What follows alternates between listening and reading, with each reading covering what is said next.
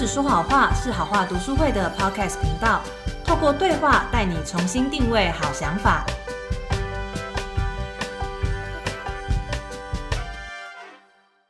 欢迎大家回到这一集的好人来访。这一集我们邀请到的来宾其实不是别人哦，就是我们读书会内部的成员。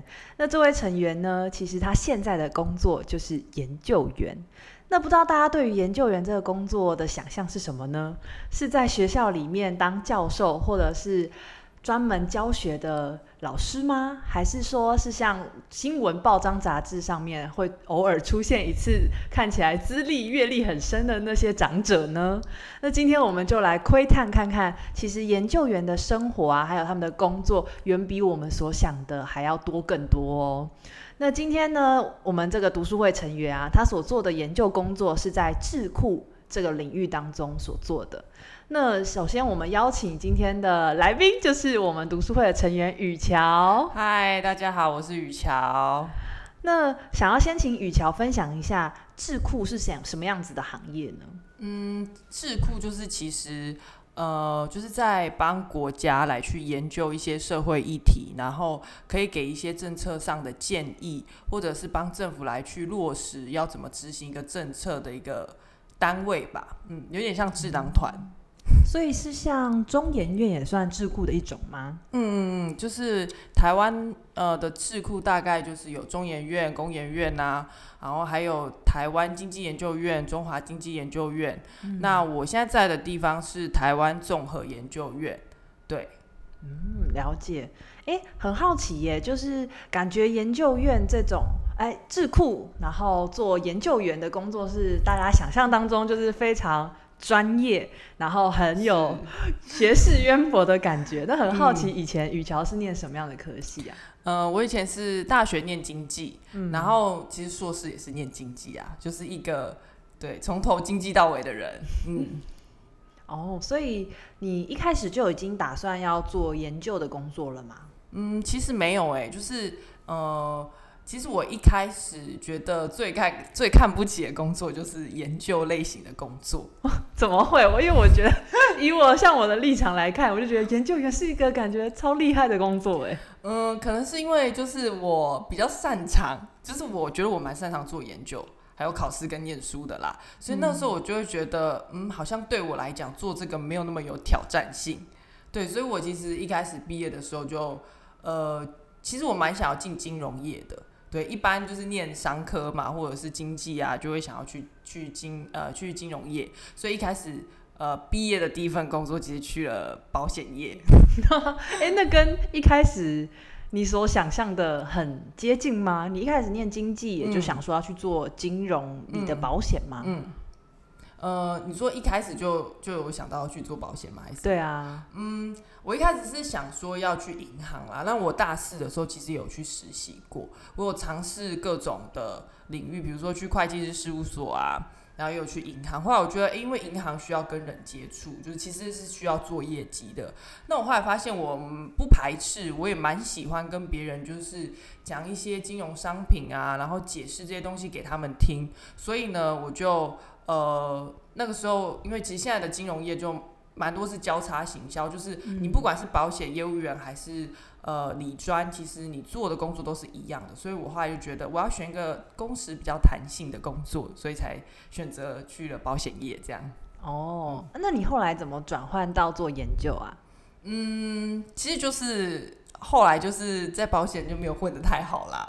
对，就是呃，就后来就有一点穷，然后我想说那。先去找一个反正我可以做的工作就好了，所以我第二份工作就也是去了一个顾问公司。嗯嗯，一般其实呃民间的智库就是就是俗称就是顾问公司啊，他们就是会也是提供一些呃某一个领域的专业知识来去给需要的人这样子。所以我第二份工作去顾问公司，然后做了一年。对，那但是因为在那一年当中实在是太超了。对，太超了，我就觉得不行，我要去找一个呃工那个工时比较稳定一点的，所以才到智库。嗯，哎，那很好奇，现在雨桥实际的进入到智库的环境里面了，那嗯，我其实以前都会对于研究这种工作啊，有一个想象是，好像大家就是待在一个小小的房间里面，嗯。然后需要一直看资料，嗯。那个房间可能只有你，是这样吗？哦对，就是其实我们的办公室就是一格一格的这样子。嗯，然后呢，大部分如果呃，就是我们其实是有不同类型的计划啦。那大部分的计划真的就是几乎都是坐在自己的位置上，然后该开会、该讨论的时候就去会议室讨论。对，但是其实因为我们是接很多政府的计划，或者是像我们的智库是做关呃能源跟电力经济的，所以我们也会很常需要就是去拜访台电，所以还是会需要就是走出去我们的 办公室，对，然后去找一些业主啊，去跟他们见面这样子。然后去跟他们报告我们现在做的东西，那他们可能也会有一些新的委托或临时交办要我们做这样子。哦，嗯是根据你们研究的主题，然后报告完之后，他可能想到一些新的问题，让你们去思考的吗？呃，对，就是有一部分的研究案，当然就是会呃业主会有新的这个想法，想要让你再多研究。但是所谓的临时交办，其实就是比如说现在呃，就是之前就是可能比如说有时候停电嘛，那停电呢是不是就会需要立马有一些报告出来？对，那这个就是有一点像是不在这个专案计划内，但是是因为为了呃有点像是额外服务业主的。然后业主想要我们来帮他多做这个报告，这样子。哦，嗯那有点像是他打包一整个，有点像 package 给你们，然后要求你们在这个呃预算里面，然后去做这个时机当中，他想要有任何的研究主题，你们都得要做吗？对，其实是有一点点这个，哦就是他有点像是说，呃，主要的研究内容它是在这个专案里面没有错，但它都会偷偷的塞一个功项，就是要还是要可以完成临时业主交办的一些小工作，这样子。哦那跟我想的蛮不一样，感觉你们的工作蛮需要很长有灵机应变的能力。其实是对，因为像呃我们的的计划有两种，一种就是研究纯研究类型的。那像纯研究类型的计划，就比如说呃，比如说未来可能现在不是都在推那个电动车嘛？那可能呃电动车未来越来越多的话，政府可能就会想说，诶，那我是不是应该要在不同的时间点定不同的电价，这样子可以引导这个电动车充电的行为？那这个东西其实是要提前很多年先去设想的。对，嗯不能等到就是电动车真的很多的时候，然后你才去做。所以呢，呃，这种这种类型的研究计划，就是可能政府会有一个政策，但是我们会提前很多年，呃，就先呃，为了要因应未来要怎么落实这个政策，就先去做一些研究，然后参考国外怎么做啊之类的。那这个就是会。就是你刚刚说的比较无聊，就会一直坐在自己的办公室。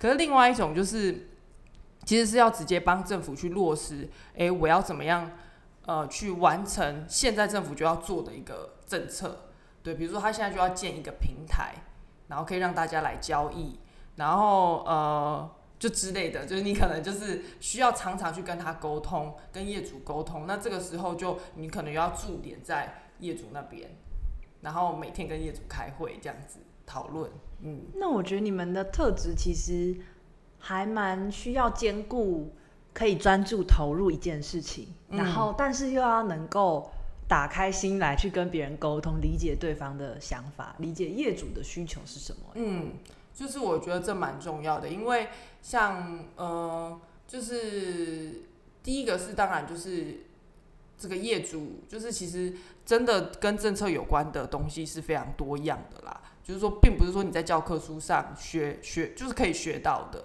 那有时候跟有时候我们跟业主开会，也会有其他的智库一起开会，然后大家的专长跟领域都不一样。然后呃，其实通常刚进去的时候会觉得，诶，我会听到很多新的名词，对，然后很多新的什么专案，然后新的什么政府的政策。其实如果你没有马上跟上的话，那个会议你就不知道在讲什么了。所以其实会蛮需要那种很快速的反应力来去判断说，诶，为什么就是他突然说了这个东西？因为有时候业主会有业主的立场，主管机关会有主管机关的立场，有时候我们甚至就要在这个中间来去分辨说，到底他是因为他的立场。很难做才讲出这样的话，还是什么样呢？就是需要有这样子的思考能力。嗯嗯，哎，那我也很好奇，是在智库做研究，跟学校里面也会听说有些教授会接那种研究计划啊。嗯，这两种的差别是什么啊？嗯，其实蛮多教授研究计划就是我们分包给他的。真的吗？对啊，对啊，就是可能有些人可能会做什么科技部计划，对之类的，就是因为我们。呃，通常我们去标一个案子，然后这个案子里面的内容，有时候并不是全部都是我们可以做，我们这个团队可以做到的。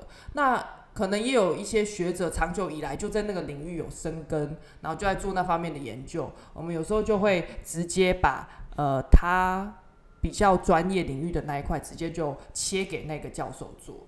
对，其实呃这个部分的话，我们是跟学校教授有一个合作的关系啦。那当然，学校教授所做的呃研究还是比较偏向理论类型，嗯，对，因为我们有我有刚刚有说到，我们智库的研究比较多是要帮忙政府的政策，然后可以去落实跟做决定。可是学校教授的研究有时候不一定要这么的接地气，对他们还是可以呃怎么讲，就是为了探讨理想，对，探讨理想，因为其实他们是为了人类很长远的一个就是学术的。积淀的一个进展来去努力的嘛，对，所以有时候不一定要这么接地气哦。但是你们会比较偏向实物面，可以在社会或政治上应用的嘛？政策对哦，哇，那感觉上是不是也蛮适合那种对于研研究有兴趣，但他很想要对社会有一些实质帮助的人去投入到智库这个行业？我觉得是蛮适合的，因为你就不会觉得哎很无聊，每天只是在学术在学校里面做研究。因为在智库做研究，你会遇到就是政府机关的人，嗯，那你会遇到公营单位的人，那你就可以知道说哦，原来现在社会议题啊，大家在炒这些公投啊，然后到底是怎么一回事，所以你就很有参与感。哦，所以应该是。你也对于到底是怎么一回事，还有为什么怎么会发生这种事情这些问题很感兴趣。嗯，某方面来说是啦，但其实我以前的个性是没有那么关心社会议题。对，但是我其实对于社会议题来讲，我都有一个态度，都是有时候如果我没有这么了解透彻的话，应该不能随意去评论。对，但是因为到智库工作之后，就真的了解很多事情，就会诶发现其实真的有带风向这么一回事诶，真的有一些可能是因为民众不够了解，所以才会呃有这样子的一个声音出来。嗯，那做到目前为止，你有觉得哪一个专案是很有趣或好玩的吗？嗯，我讲比较我觉得好玩的地方好了，因为。有趣的题目，我自己都觉得一般大众会觉得我们研究的东西不有趣吧？对，好玩的地方，我记得因为好话好话好人来访的系列有一集是采访译者，对，然后在这集的 podcast 当中呢，那个受访者就说，呃，翻译最令他开心的是翻译时的心流，对，那我觉得在智库工作的乐趣大概就是像这样，对，其实喜欢研究的人应该是可以。体会到这种感觉的，因为你不会一直要跟别人讲话，你就是要专 注在你跟资料当中。对，对。那其实，嗯，就是你想象你一开始要研究一个你完全都不了解领域的时候，然后你开始在网络上搜寻了一堆文章跟资料，然后你随便一看呢，可能都是你不理解的专有名词。那一下子讲到政策法律的专有名词，一下又讲到技术，一下又讲到经济社会的专有名词，所以。其实一开始你在研究的初期就很像是拥有一堆没有拼好的拼图块，但是呢，你可以一个一个的，呃，就是一个一个去查询这些专有名词，然后知道之后呢，你就可以开始去拼接真相。例如，一个国家是因为呃，一个国家会有 A 政策，可能是因为它有 B 技术，或者是因为它有 C 的社会现象。或者是呢，一个国家有 C 的社会现象要解决，所以发展了 B 技术，而定定了 A 政策，就是它会有一些逻辑脉络。嗯，然后就是因为你在做研究的过程当中，你慢慢去理解了这个议题的样貌，然后你越来越全面，然后你也会看到哦，为什么国外这样做，而台湾没有这样做，或台湾也这样做，但是做的不完全的地方是什么原因？然后你就会想要知道的更多。我就是在这个过程当中的心流，就是会呃，就是会让人蛮开心的。哦，所以其实不一定是哪一个专案让你觉得很好玩或有趣，反而是。那个研究的过程，嗯，然后可以体验到一种，因为得到新知，然后宽广自己的视野的感觉吗？对，就是在，因为其实我觉得每一个研究都有每个研究它独特的地方啊，嗯嗯，有些是呃方法论，就是可能很数学的地方，哎，很难，但是我学习之后，我就觉得，哎，我多了一项技能，分析技能，好像可以把它去应用在。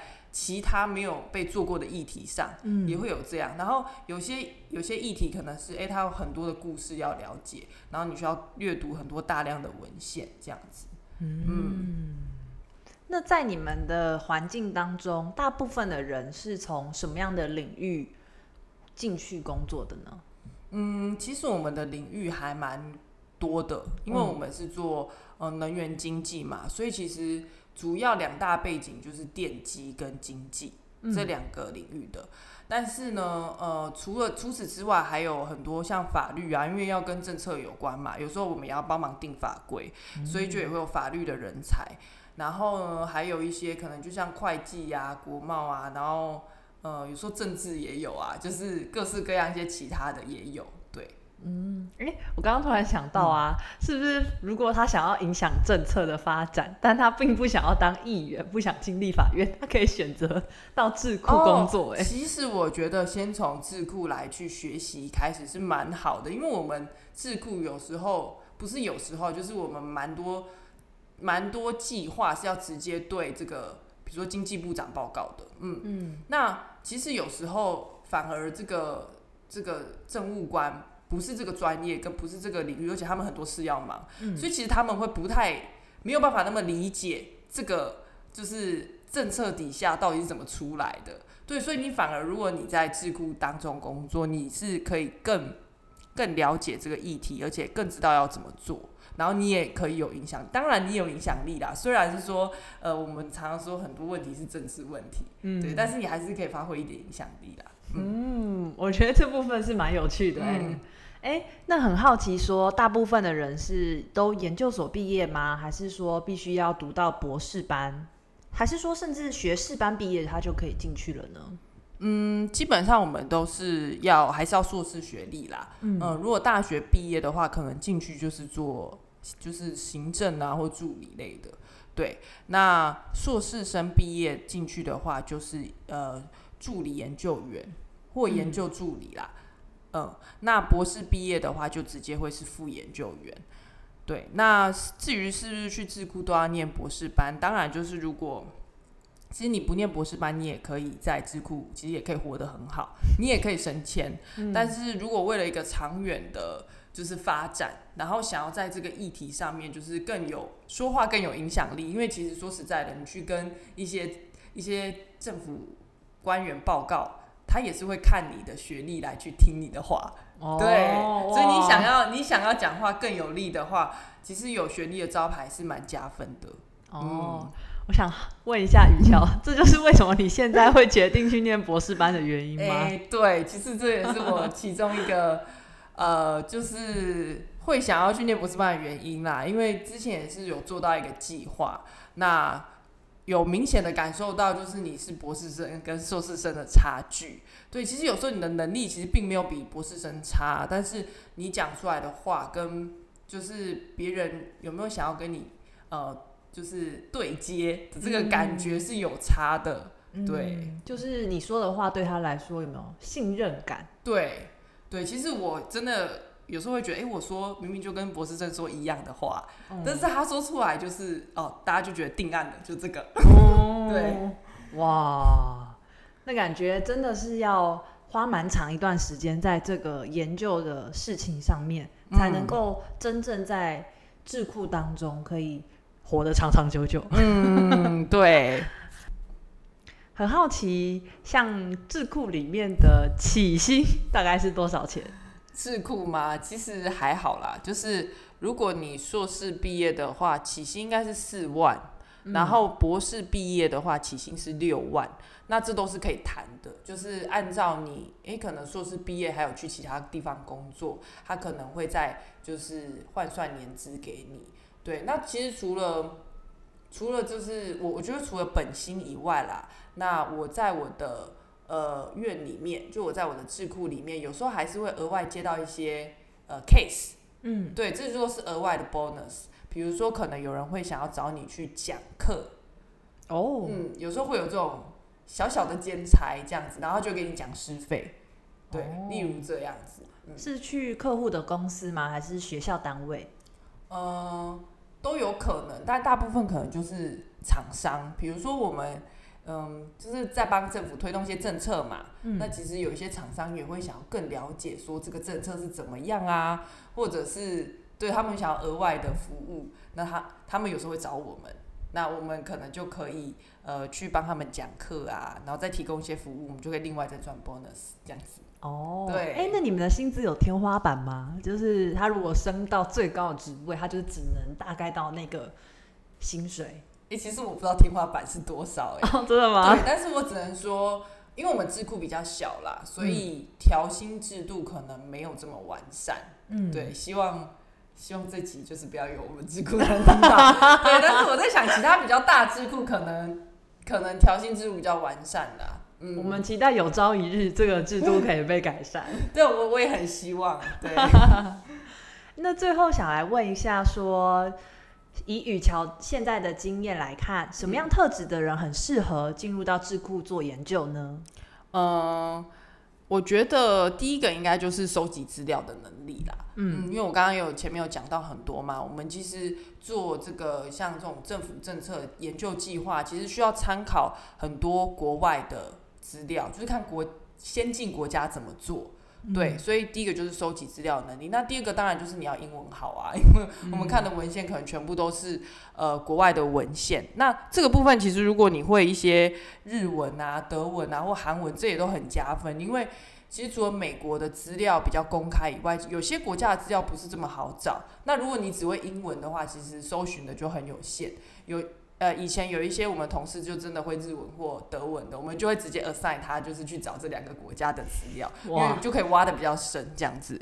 对，那再来可能就是诶资料处理的能力跟需要会简单的 coding。对，其实 coding 这个是应该算是这个时代已经越来越重视的教育啦。我想这也是呃，因为为了应用就是就 AI 啊，然后数据化、科技化。就是未来有很多专案都会需要用到这个能力，因为就是大数据的时代，所以呢，像我们比较常用的就是 R 啊、Python 啊，还有呃统计软体，可能就是什么 SAS、SPSS 或 eViews 这类的。对，那再来就是跨领域的知识跟整合能力。对，因为我刚刚有说嘛，我们其实工作。一起工作的同事，就是背景都差蛮多的，就有理工科的啊，然后也有念法律的，啊，也有念商的。那其实就真的在做同一个议题的过程当中，每一个人的呃看法跟角度都不一样。对，那这是第一个。第二个是呃，我们呃，比如说我们在定定一个能源政策好了，可能会有理工背景的人知道技术面，那对，那他可能就要呃，可能就要负责技术面这一块。可是这个能源政策又跟经济有点关系，所以呢，我们又必须要去理解，就是我们可能不是那么专业的理工技术，但是我们要稍微理解一下，哎，这个系统的运作大概是怎么样？那怎么样跟市场、跟社会民众去结合这样子？对，所以这跨领域的的整合能力，我觉得要蛮好的。对，那最后一个其实就是就是写报告跟做简报的能力啦，因为就是要常常要交报告啊。然后去跟业主 present 啊，对，大概就是这几项特质跟能力。其实这样听起来，你们需要的特质是全能吧？你们既要研究精神，然后又要能够写程式。你你这样讲完之后，我突然想到一个，就是还蛮夸张的，因为 就是之前呢，甚至这个呃，我们的业主啊，他要一开幕典礼，他需要有个开幕影片，他也叫我们做。什么？真的？哎、我还帮他剪片。你还帮他剪片？对，我就想说，天啊，这研究员该做的工作吗？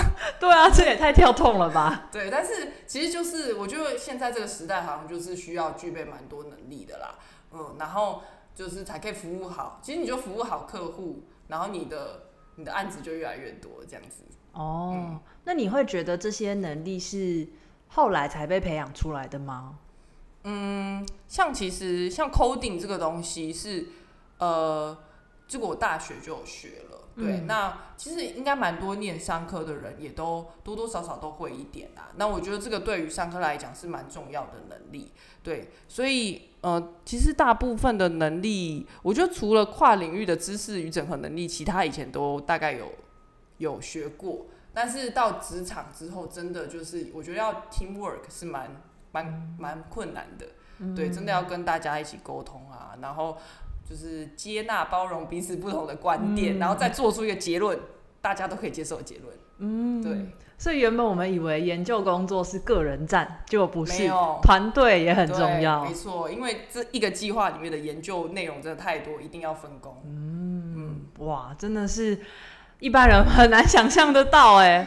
而且刚刚我跟雨乔在我们开录之前，其实有稍微闲聊一下。嗯，雨乔最一开始有提到嘛，他其实没有想要做 研究的工作。那雨乔，你一开始想做的工作类型是像像什么样子？是比较属于可以有影响力一点的吗？还是什么？呃，就是我一开始就会想说要进到金融业嘛，嗯。其实因为我就会觉得，哎、好像就是因为智库的工作，就是 我会以前会觉得这好像对于社会没什么贡献，对，其实这就是那个呃，就我刚刚有跟若兰聊到，就是有关于研发这件事情啊，嗯。其实研发在公司里面来讲，它是一个投需要投入蛮大资金，可是不一定会有马上会有一个显著的成效或者是获利来源的一个、呃科目这样子。嗯，嗯，对，但是智库就有点像是这种角色。那我以前一开始没有想要去智库，是因为我觉得这个好像对没有办法立即的对社会有什么贡献啊，然后也不太清楚它的价值在哪里。嗯刚刚听雨乔分享的时候，就觉得这很像是他原本想象的是做河流，可以在下游的位置上，然后知道它的水域会流到了田里面，还是给工业使用，很直接的有知道它去哪里了。那智库的工作听起来就会比较像河流的上游，嗯，其实，在短期内你没有办法知道你做的这项研究可以造成什么样实质的影响，或是嗯。创造出多少的钱钱的钱钱的价值，对对对对但是它反而是在过了几年之后、嗯会产生影响力的。